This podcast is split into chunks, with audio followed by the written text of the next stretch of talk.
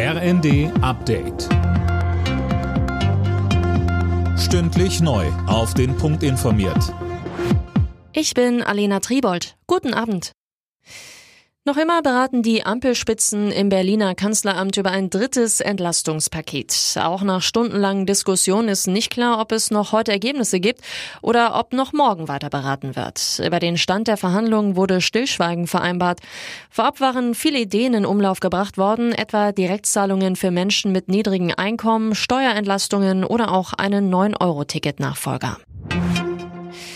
Das von russischen Truppen besetzte Atomkraftwerk Saporischia in der Südukraine ist wieder vom Netz genommen worden. Das hat die Internationale Atomenergiebehörde mitgeteilt. Über eine Reserveleitung werden Haushalte, Fabriken und Co. aber weiter versorgt. Auch für Kühlung und Sicherheit des Kraftwerkes gibt es Strom. Das AKW und das Gebiet drumherum waren in den vergangenen Wochen immer wieder beschossen worden. Die Ukraine und Russland machen sich gegenseitig dafür verantwortlich. Das Bundeswirtschaftsministerium sieht die Gasversorgung in Deutschland gesichert, auch wenn der Lieferstopp über die Pipeline Nord Stream 1 länger dauert als gedacht. Tom Husse. Eine Sprecherin sagte, man sei mittlerweile wesentlich besser gerüstet als noch vor einigen Monaten. Die Gasspeicher sind demnach schon zu mehr als 84 Prozent gefüllt. Seit heute sollten die Gaslieferungen durch Nord Stream 1 eigentlich wieder fließen.